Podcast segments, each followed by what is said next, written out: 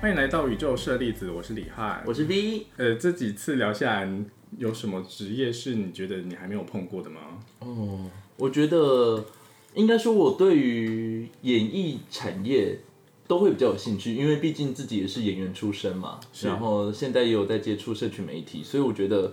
对于演艺的人员，我会比较有感。那你还记得我们上周有说，我们这一周要邀请到哪一位来宾？有，我记得，因为上周给的头衔就非常非常厉害，说是刚走完台北时装周的超级名模王。对啊，没错啊，现在是超级名模，可以吗？可以用超模来形容你吗？好，大家好，我是王二，欢迎王二，请王二帮我们做个简单的自我介绍。一下我的经历吗？嗯嗯嗯，就你大概从几岁几岁的时候开始踏入这个行业？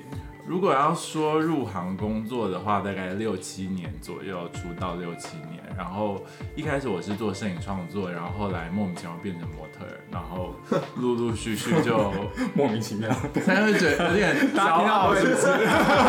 不会，因为很多人真的说甩个屁啊！我觉得进入目前工荧光目前的目前目前工作这个行业真的是蛮。莫名其妙就会进去 的，但但是需要一点一种某种运气，对，但是也是莫名其妙就会被赶出去，必须这么说，所以我没有在骄傲，就是会莫名其妙进来，又莫名其妙出去。呃，一开始开始是拍时尚杂志，所以你从学生时代开始嘛？对，然后台湾走秀了之后，就陆续去了上海、东京，然后米兰、巴黎都有做。呃，时装产业时装周的经验，然后再回来，然后现在目前工作都有做啦，就是广告、MV 啊、秀场啊、平面都会做。你现在做的工作跟你以前所念的科技是有相关的吗？嗯，我就蛮神经病的。我高中的时候是念就是医药化学，然后大学念了两年的就是三类组了，之后就是医医医务医务学三类组之后，后来就受不了，之后我就去重考，然后就念了视传系。然后其实我是视传系毕业，所以应该有一点点关联吧。因为我那时候主要做修的是影影像工作，这样。所以你那时候是当摄影师。对，因为其实我一开始是喜欢拍别人，是拍静态还是动态？呃，静态的照片比较多，然后喜欢拍人像。就一开始其实我是喜欢拍别人，跟我一起在玩摄影的人突然变成在拍我，他们就会觉得傻。或者是我上礼拜在时装周后台就有那个摄影侧拍摄影师就说，哎。你是我摄影的启蒙哎，就是我是因为你的摄影作品，我才开始踏上摄影师这条路。那我就说，对啊，没想到我现在在这嘛。所以你的摄影作品也是，就是算是有一点知名度的。以前很早，就那时候以前啦，在做的时候还是有办过一些展览，然后也有在杂志媒体有一些。单元的合作，然后后期是去北京的艺术经纪公司发展，就是做创作跟拍那些那边的演员。嗯嗯。然后回来台湾之后，就不小心就变成现在这个样子。是怎么样的不小心？走在路上被发掘吗？还是？嗯，这分两个部分，一个部分是我的走，我第一次的秀场经验是我在。美食街吃面的时候，突然两个女生然后靠近我，你说在百货公司的美食街，然后他们就说觉得你很适合走秀，那我就想说什么诈骗 然后他们就当然后来就给了我很多资料啊联络方式，还发现哦是真的，然后就促成了我第一次的走秀。然后拍照是那时候常常让一起玩摄影的伙伴来练习。然后练习了之后，我的照片不知道流到哪里去。然后有一天，就是杂志的编辑就讯息我说：“哎，想要就是问我有没有兴趣，就是拍他们的杂志的服装单元。”然后也就懵懵懂懂去了。然后去了之后，恰巧就是当天的彩妆师，哦，就是我今天跟我一起出去的那个，他就是他就觉得说：“哦，我很适合我的经纪公司。”喜欢的样子，就把我介绍给了经纪公司，然后就开始我的真正入行的开端，这样。就当然也有一些正规啊，例如说哦参加选拔，投投照片去经纪公司这种。那我比较不是这个样子。嗯，可是你有料到你会走上模特这条路吗？一开始没有，因为我以前觉得，我其实我到现在我都没有觉得我自己长得是好看或怎么样，顶多就是特别吧。对，但可能后续的工作，然后工作经验，然后自己也会不断的修正，跟外面的人的一些协助啊，包括团队的包装等等的，让我觉得，哎、我自己可以是一回事。然后嗯，也因为我觉得头洗的身体都要一起洗下去，不要 辜负别人的信任。对，因为我是工作还蛮有处女座的哦状态的人，我会觉得说我不想要你本身是处女座，我本身是天秤座，隔壁 隔壁隔壁，所以我就觉得，哦，那我就好好的做好。那刚刚有提到你有在北京待过一段时间，那时候是自己找的工作吗？还是也是别人介绍的？那个时候是 Instagram 刚开始的时候，然后我会在我的 Instagram 放我的摄影作品，嗯嗯。因为我有两个账号，一个是摄影的账号，然后那个时候的那一间艺术经纪公司的呃老板嗯。就划到了我的 Instagram，然后他就约我出来谈，然后也有几次初步的合作这样子，然后相处的不错之后，我就去，就是有一段时间就是会往北京跑，嗯，就过去了。嗯，是长时间生活在北京吗？差不多每次待都两三个月，嗯哇，这样还其实还蛮久。对，然后前后大概有三四次这样。那之后当了模特儿之后，也有长时间在国外住过吗？呃，后来像是如果是在亚洲的部分的话，有上海的话，每次也是待一一个多月、两个月，然后就去去去对岸发展的话，都是这个状态。然后如果是去呃日本啊或其他地方的话，可能有时候就是二十三个小时这样，就是时间很有病。我们的人生就是很问号，然后这些国外的公司是你们自己的，你自己在台湾的经纪公司去接洽的，还是国外那些经纪公司他们寻什么管道找到你？我比较特别啦，因为其实，在经纪合约上面有很多不同的，看你怎么谈的方法。那其实我的合约是，就是我的经纪公司是管理我台湾的部分，所以我海外部部分就是我自己处理这样。是那我的工作真的全部几乎都是 Instagram 上面来的。来的，哇，就是会有大一些什么香港的设计师，然后发哦 Instagram 跟我问我说有没有可能合作，包括日本的工作也是这样。就像我现在巴黎的经纪公司也是这样，他们也是在 Instagram 上面划到我，就说哎、我们现在就是巴黎时装周有非常需要亚洲的男性模特儿，然后我觉得你的长相很适合我们，你有没有兴趣合作？然后就了解了一下，想谈一下，觉得哦好、啊，那就去啊，然后就去。巴黎是两年前去的，那在这之前有去过其他的？之前有去过其他，像是上海啊等等，那你觉得这些时装周他们之间有什么不一样的地方？我觉得其实东西方的文化差异就会让工作环境差异很多啦。对然后还有审美价值也很不一样吧。这样讲好了，我在欧洲我就很像钻石，然后在台湾就很像，在亚洲就很像石头，但其实本质上是同一个东西吧。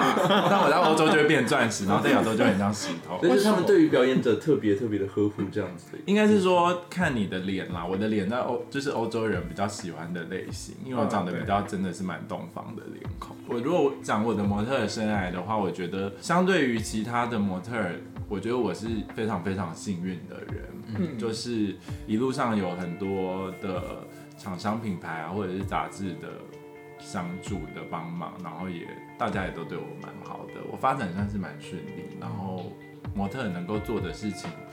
其实我当初给我自己设立的目标，我都有达成。可是其实这种东西是需要靠机运的，并不是你每个阶段你都会帮自己设定一个目标。，对，因为我就是说我工作是一个处处女女座，所以我我的定工作时会给我自己设立个目标，就例如说一开始会。哦，我想要拍杂志，然后拍杂拍到的杂志就会觉得，哦，那我今年至少要拍几本，嗯然后再哦至少拍了几本达到就会说，那我要去走什么？我要出国工作，出国工作的时候会说，那我就是要走到怎么样的时装周的工作，哦所以巴黎时装周这个也是有在你的 list 里面。在我的 list 这应该是身为模特儿都会有的一个 list，就是最高的目标，嗯。在这之前的过程中，有去摸索说要怎么样才有办法进入到这个巴黎时装周吗？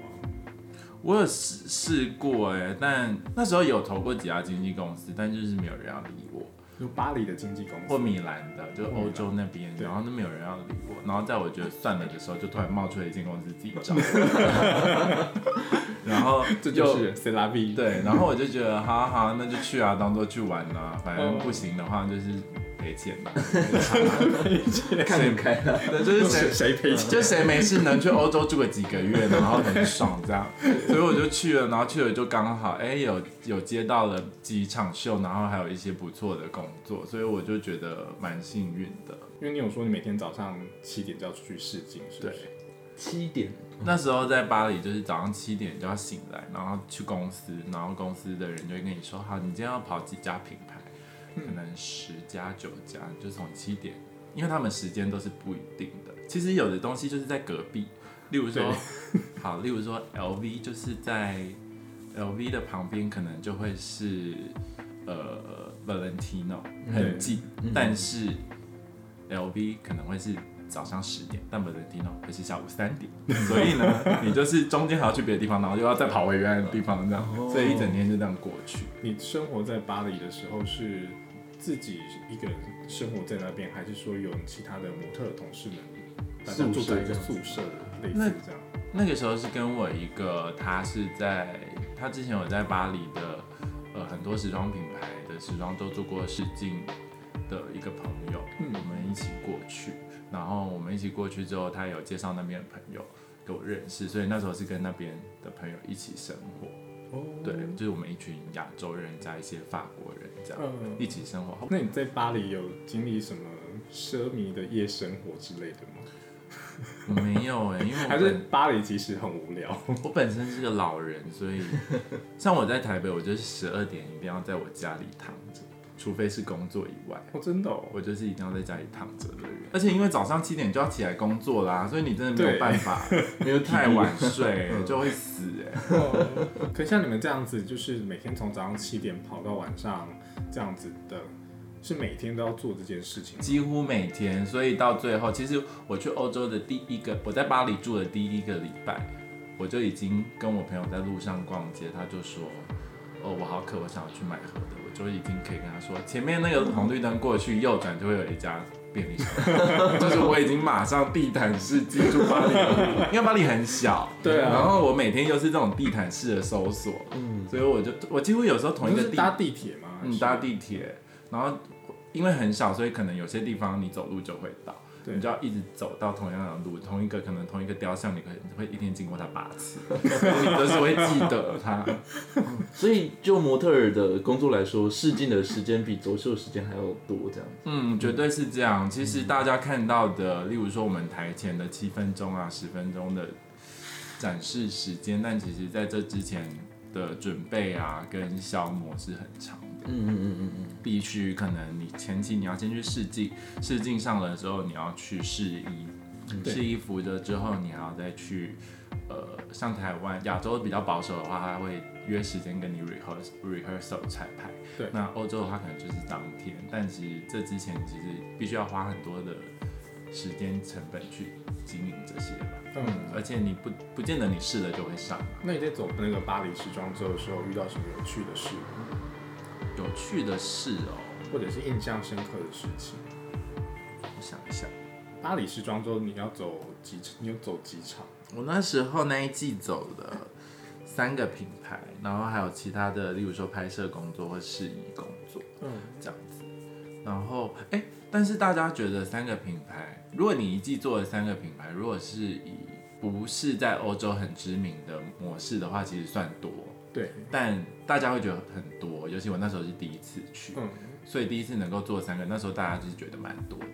但是其实对啊，三个很多。我告诉你们，我总共至少试镜了三十几个品牌，我才中了三个。但对于我，但是对于那个状态来说是很多的。嗯，所以其实去欧洲工作的模特，如果有活下来，或者是有接到工作，真的是每一个都超级努力、超级厉害的。嗯，对啊，然后对啊，我觉得比较有趣的就是大家想不到的地方吧，就例如说，上次我们试镜那么多牌子，才中了多少个品牌，然后跟有种万中选一的。对，然后还有比较有趣，我觉得比较有趣的是，我以前是一个得失心很重的人，但是我从巴黎回来之后，我就是超级没有得失心。见光大风大 就以前试镜落选了，我就想说，哦，是不是不好？是不是太丑了？我是不是哪里不对？怎么样？怎么样？但是去巴黎的之后回来，就会觉得算了，命，因为就算了，因为太太难，就是太难把握了。我那那时候外在的那个不确定因素太多。对我那时候去了之后，我去 LV 的总公总部，他们叫我去试镜了。一般就是你试镜第一次被刷掉就是没有了，然后我那时候被 call back 了两次，他就再叫我回去再试给他们看，然后那就代表说你是很有机会，他们想要看你的人，或者是甚至就是其实已经八九不离十。嗯然后但我后来是没有被选上的，嗯。然后我那那一天我超级沮丧，我就觉得 shit，叫我回去看两次，然后全部人都觉得我一定可以上，包括我的经纪公司的人老板就觉得我可以上，结果后来我竟然没有上，而且是一个这么棒的品牌，嗯。这样子，然后后来。就在那一天的时候，我去跑了下一个试镜，然后我就在桥上遇到了一个同公司的模特，他是黑人，嗯，然后他在桥上哭，一个男的，然后我就想说哭屁啊，就是 长你知道黑人很壮很大，然后那边哭，我想说什么意思？然后我就问他说你还好吗？他就说他不好，我就说怎么了？他就说他今天他其实因为因为那一天的当天是爱马仕的秀，嗯，他说他原本已经被选上了，但是今天早上被说他被换掉了。哇，哦，临时被换掉，。他已经被选上了，然后今天早上被换掉了，嗯然后就不去，不能就不用去了，这样子。嗯，我们的人生真的是就是这样子。然后他就很难过，在那边哭。我想说，好好好，那真的很值得哭一下，我错了。然后我就跟他说没事啦，因为很多时候不是我们能够决定，因为品牌预算也是一个考量，可能他们预算不是要没有办法再多容纳你这个价位的人，又或者是说，其实今天不是你适不适合，今天要决定你能不能够到这个位置，其实是很多个人的决定。对，所以就是没有办法。然后我那天还觉得我很沮丧的时候，我遇到他，我就觉得，哎、其实我真的蛮还好的。然后我就觉得，哎、豁然开朗，然后就是 就是买冰淇淋吃。痛苦是比较出来的。对对对对对。除了米兰跟巴黎之外，那你还有去东京跟东京的部分？嗯，东京的时候，那个时候是有拍杂志的工作，拍平面的，嗯，拍平面的杂志，然后上海的话有参与到上海的时装周，然后跟时装周的呃设的设计品牌的形象的形象的代言，这样形象代言。嗯那刚刚有说你在亚洲比较像石头，那为什么会觉得在亚洲会比较像石头？因为刚刚有说在欧洲他们是你是他们喜欢的脸吗？就必须说，例如说我们在台湾看到外国人就会比较哦，哦好特别，哦，然后再来是亚洲人的审美比较是，例如说要哦，大家还是停留在希望你是你你是如果是男生的话，你要肌肉线条或怎么样。嗯但因为我的身材是比较偏瘦的，对，所以我在欧洲就是很刚好，因为欧洲的秀场上还有比我更瘦的模特男生，所外以国人吗？嗯，对对对对，外国人。外国人。就是他们那一派那边的人比较喜欢很瘦的人，所以就刚好很对我的方向这样。哦审美问题啦。节目一开始没有说你今年几岁啊？我今年二十六岁，哦，那其实很快就达到了，对啊，算是就是搭一种高铁的嘛 来完成。毕竟我的工作方式是处女座，哇，二十六岁减七年，等于是十九岁就开始模特嗯工作，这样子。对，十九二十岁的时候，对，所以我今天才会找他来，因为我觉得他非常快速的就达到了，就是他本来预设的那个，他觉得很遥远的那个目标。嗯，班了为我中间好像一年扣掉我为爱走天涯，就是放弃 放弃目前工作，然后为爱走天涯就。就是去谈恋爱，然后后来失失恋。了，就是女明星离婚了之后，失恋了再重新付出，对我就是再重新付出。但其实我在就是付出之前，其实我很没有很顺利，但就是一失恋付出了之后，就哎、就好像变得一切还蛮嗯，我懂我懂，就是有一种冲击之后出来的能对量会浴火重生的感觉，所以嗯建议大家，如果事业做不下去的话，可以失一下。恋，你就会有一个很好的高峰。嗯，台湾的模特儿也有就是对年龄那么在意吗？我觉得还是有诶、因为新的人会一直出来，可能像我现在在化妆室化妆化的话，就会转过去问搭档，今天搭档的模特说：“哎、你几岁？”就是说：“哦，十八、啊，哦，十六啊。”我说：“十六。”十六，认真。十六，就听到十开头就觉得好，好像可以 差不多决定可以退休。所以你现在已经是可以随时决定退休的状态了吗？嗯，我觉得这个东西蛮复杂，因为你要，因为其实像做目前工作要慢慢的转型，不管你是要转到别的跑道做演员也好，或者是转去做幕后工作，这个东西都其实需要时间去。我自己需要时间去适应，然后看着我们的一路的工作下来的人，也需要一些时间去适应，所以其实一直都在跟自己还有跟这个环境沟通当中，但是是有在计划。嗯你们公司对于你的体态有管理吗？或是你们你们的私底下的生活？因为我是吃不胖的人，然后所以我还蛮好的，就是我基本上我就是吃不胖，所以其实我只要把我的线条照顾好就好。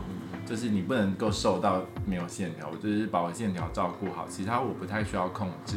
可是有一些其他的模特是需要，可能他是就是比较易胖体质，因为每个人不一样，他们就很辛苦，就必须要运疯狂的大运动啊，或者是我看过女生一天只吃一颗水煮蛋这样子。觉得台湾现在的业界有比较偏向于说想要找就是很肌肉型、线条型的男模吗？我觉得相对于早期我刚出道的那个时候的审美，其实大家已经做出了很大胆的改变跟让步啦，因为时代在改变，对所以现在大家会比较喜欢有个性的模特儿。嗯，多过于比较死板，但是因为不同，例如说商业模特有商业模特的需求啊，时尚模特有时尚模特的需求，对，但我觉得台湾人，台湾对于呃目前工作者的包容度跟接纳的程度，其实已经相对打开很多。就现在出道的模特比，我觉得比我们那时候幸运很。就例如说，当初一开始出来的时候，他们就说你太瘦了，你不行，就每天都在被人家嫌太瘦，说你知道你很瘦吗？我说 Excuse me，我当然知道我很瘦啊，就是不用 再跟我讲了好吗？然后，然后到现在就会是，哦，你好瘦哦，好好看哦，或者是哦，你好，哦，你他很瘦，可是这就是他的风格，嗯，就是这样子的变化。那疫情的关系有除了不能出国以外，还有对你来说有什么样的影响？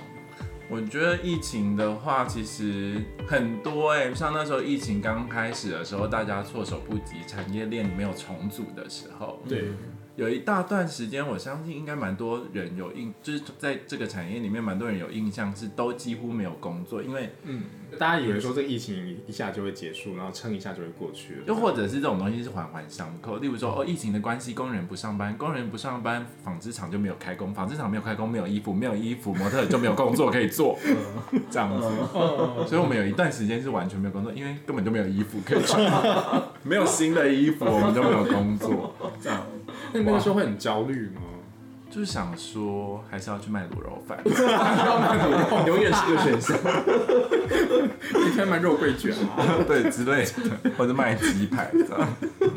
一直在想说，去卖吃的好了，毕竟大家还是要吃。对对，要吃。那疫情的状况，当然就是我没有选择出国啦，因为我觉得蛮冒险的。嗯，对。然后，可是有一些人还是有选择出国，嗯，就是这每个人野心不同，我已经老了，就是没有那个野心。你 已经走过那个巴黎时装，没有，还是有很多人都会出去。也走过米兰，只是我自己，想我自己比较怕就是得找得病，那样子。然后在台湾的话，其实相对预算是缩减很多啊。可是也因为这个样子，也因为前前一段时间疫情的压压抑，所以现在工作机会变得有爆炸，有一种反弹的效应。哦嗯嗯，然后大家也开始玩一些很多新的东西，嗯因为开始愿意冒险吧。我觉得遇到低潮了之后，每每一个不管是人或者是产业来说，都会开发出新的可能。现在就还蛮有趣的，这个就是可以带到说，你要从事表演艺术工作的人，其实心脏真的要很大颗，因为你永远不知道明天会发生什么事。对，那你必须要让自己，我觉得很真的很建议大家要有第二专场，因为你才能够在可能今天的呃表演状环境对你不利的时候，你有后退后备之路可以去做。嗯，对啊，很重要。所以你目前都还是处于不安全感中？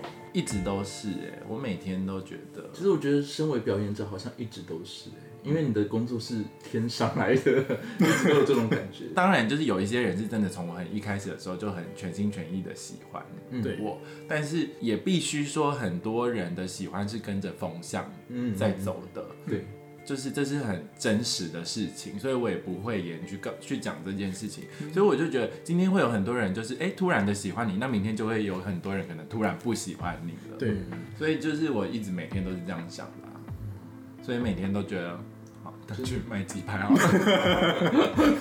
每天都做好卖鸡排的打算。对，已经已经这样日复一日想了六七年。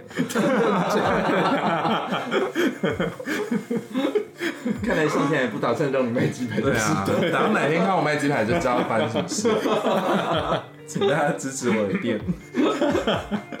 可是你自己其实也有其他计划，对不对？就是在目前这条路上，嗯，因为慢慢的，其实我觉得，嗯，该做的该完，我觉得目前的工作其实就像一场梦啦，你没有办法决定这个梦什么时候醒来，但是这个梦走了多远，做做了多少的事情，你是自己知道的。那我自己其实对对我目前的现况啊，或者是我做到的事情，我都还蛮满足的，所以我会慢慢的觉得可以开始转移。去尝试各各种我想要尝试的事情，因为其实你做做表演工作，你的时间被绑得很死，对，所以我很多事情都还没有尝试到，或者是没能好好的去做。例如说，我之前就是哎，摄、影做到了，摄影创作做到一半之后，突然去做模特，真的是蛮突然的转换。现在就会觉得哎、想要把摄影的东西慢慢的再找回来做，因为其实还是喜欢的。然后想做一点创作的东西。对，然后也想要学习很多，因为在目前工作的时候接触到很多，例如说公关公司的人啊，也会觉得哎、做公关好像蛮有意思的。然后行销公司的人也有接触，就觉得哎、想要做这方面的东西。嗯，然后甚至我根本就没有上过班，我就觉得。好糗哦！到二十六岁、二十七岁还没有上过班，你就觉得 好上上上看。对，然后我朋友就说发什么疯啊？我就是很喜欢尝试啊，有很多可能我都想去试。我那你最近有试过就是演戏了吗？嗯，一直其实之前也都会有一些电影的剧本的邀约，嗯但是角色就是好像不太适合我。嗯，因为那时候还在，应该是说，这也是我们的难处哎，就是其实有时候有机会的时候，你也不见得你们每一个机会都要去做。例如说当初在塑造我的品牌形象，把我塑造，可能大家想要塑造成是一个高端的时尚模特的时候，嗯。那这时候电影的剧本邀约来了，对。那他的角色如果跟现在正在塑造我的品牌形象是有冲突的话，那我就不能接。哦。当初是遇到这个状嗯况。然后后来实际的戏剧真的没有拍过哎，但是就有拍过 MV 啊，比较剧情式的那一种的嗯。音乐录影带，或者是广告，嗯动态广告是有，但是戏剧是没有遇过。但我是蛮，我就放弃了啦，因为我太高了啦，就太高了，当演员有点困难，身高对于演演戏是蛮没有优势的。我觉得现在现在嗯，整个状态对我还蛮友善，因为我已经是资深的老油条了，所以大家不太会管我。就像可以来今天的 podcast。对，就包括我想干嘛，我不想干嘛，或者是像是接业配的部分，就是我的自由度是相对于新人是非常非常非常非常非常高。其实你在一个行业要能够继续长久的待下去，其实真的就是我觉得赢在就是比别人多一点的细心跟观察，还有敏锐度吧。嗯嗯还有很多的幸运，嗯，我觉得每个行业都是我觉得运气这样真的很重要但目前的工作更需要幸运。对，嗯。那你有想要给进这个行业的人一些什么样的建议，或是一定要达到什么样的条件？怎么说啊？我这样说会不会有点太倚老卖老？我觉得就是先天条件都是基本，你如果先天条件越好，当然对你来说越有优势，这是一定的。嗯那你这个入场券有了之后，其实就是你要很聪明。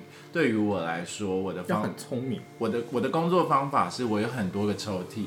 今天好导演要哦，今天不管是是工作工作需求啊，他要你有气质，那嗯我就把气质的抽屉打开；嗯他要你就是很嬉皮的那种，我就要把嬉皮的东西打开。嗯，那想要你中性，我就开中性的抽屉，嗯就是这就是我所谓的聪明。你要让自己有很多本事，让别人嗯看不腻。嗯，对啊，不然的话，其实我认为，如果你空有外在条件的优势，永远都会有比你更好的人出现。对，而且你每多增长一岁，就是多输别人一点啊，因为嗯就是新的人会出来啊。那你要有更多的可以让别人觉得你是值得留下来的地方。我觉得就是呃，这些产业好像需要有很强大的心脏，可以随时抵抗那个不安全感。对，你要随时接受一些很悲惨的结果。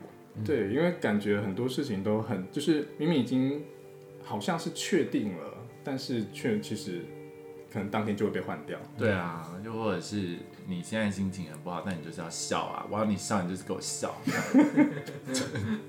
比较，如果你是在性生活上面喜欢主奴的话，你偏奴的话，你可以来这个产业上班，因为就是如果你是奴性的人的话，就是我叫你笑你就笑，我叫你不要笑你就不要笑，管你现在想笑还是不想笑，你 就是要做的。所以就是对啊，如果你是比较奴性的人，可以来。好棒的比喻。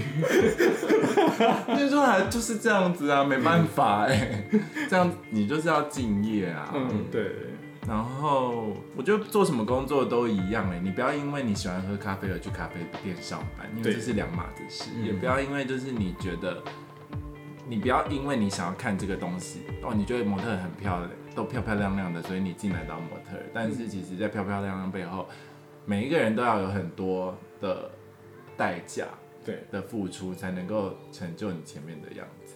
嗯而且这个漂漂亮亮不是只有自己一个人做出来的，是一个是一整个团队做出来的。对，谦虚啦，要谦虚好不好？我很谦虚，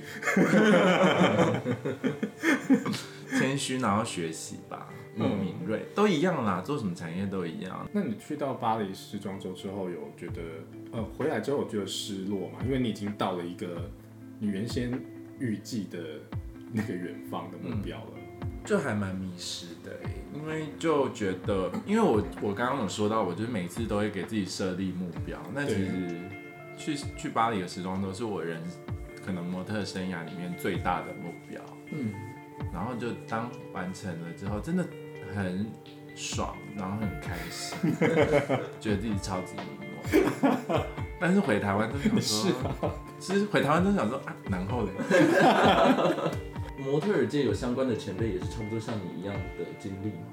嗯，也是会有啊。然后比较显见的案例，可能大家会转型做艺人、哦或艺人、通告艺人或者是演员这样子，这是比较显见案例。但我觉得转型也是需要契机跟对运气吧。嗯对，所以我是觉得我在演员这方面，可能因为外在条件的限制，可能比较困难。但要转型做其他的艺人，我觉得也是需要运气。那目前这个运气是还没到啦，所以 就还不知道要干嘛。但所以你不排斥做呃，就是当通告艺人。我是觉得我自己很喜欢目前的表演工作，所以其实包括例如说要做主持啊等等的工作，我都还是蛮不排斥的。那我想问，台湾在呃国际时尚产业的地位算是前面的吗？我觉得在国际可能不能算前面，但在亚洲算是蛮前面的。嗯尤其比较，例如说文化文化包容性比较多元的时候，嗯其实当一个国家它的对文化包容性很大的时候，它的艺术跟时尚领域会排在会比较有有力量可以往前前进。对，所以台湾的艺术文化产业，我觉得算是在亚洲算是蛮前面的前端吧。对啊，而且台湾是第一个国，你你现在可以看到，例如说 Vogue China，嗯，但是 Vogue 台湾的 Vogue China 的中文叫做 Vogue 中国，但是 Vogue 台湾叫做国际中文版。所以台湾其实是跑得很前面的。嗯，对啊，还算不错啦。只是我觉得产业体制需要做更好的调整。但其实我觉得人才上面，我觉得在人才各个，像我刚做完秀之后，我更体会到，其实，在模特啊、设计师各方面，这个产业的人才的软实力都非常非常好，而且美感的教育都非常的好。但碍于产业或者是经济体的状况，对，必须要在产业体制做比较好的调整，才不会浪费这些人才。不然，其实我们的人才是非常非常棒的。嗯，我们今天谢谢王二，谢谢，谢谢。真的经历了很多哎，就是 真的是一窥模特儿的生活大概是长什么样子。对啊，那对 V 你来说有什么收获吗？其实我看到的是比较多雷同的地方，因为嗯，模特儿本来就是一个表演者，所以表演者关于自身的心态问题还有外在问题，嗯，其实我觉得跟演员都是很像的。对，因为其实这个产业很残酷的，就是应该说也是很现实的，就是你管理好自己，你才能开始好好工作。嗯嗯，所以我觉得听到这边，其实我觉得模特儿光鲜亮丽的模特儿，还有坐在我旁边这个超级名模，其实就是跟一般人一样，是一个很努力的人而已。对，那今天谢谢我们的来宾王二，谢谢，谢谢拜拜。那我们来说一下下集预告。下周我们要邀请到一对夫妇，哦，嗯，要要跟着大家聊聊咖啡。哦，是他们开咖啡店的甘苦谈这样子。啊，他们自己烘豆，哦，对，他们自己烘豆，然后有自己的品牌，哦。对，，要跟他们聊一下他们自己烘豆的过程，还有如何开始做一个咖啡豆的品牌。好诶，嗯那就大家下周见喽，拜拜，拜拜。拜拜。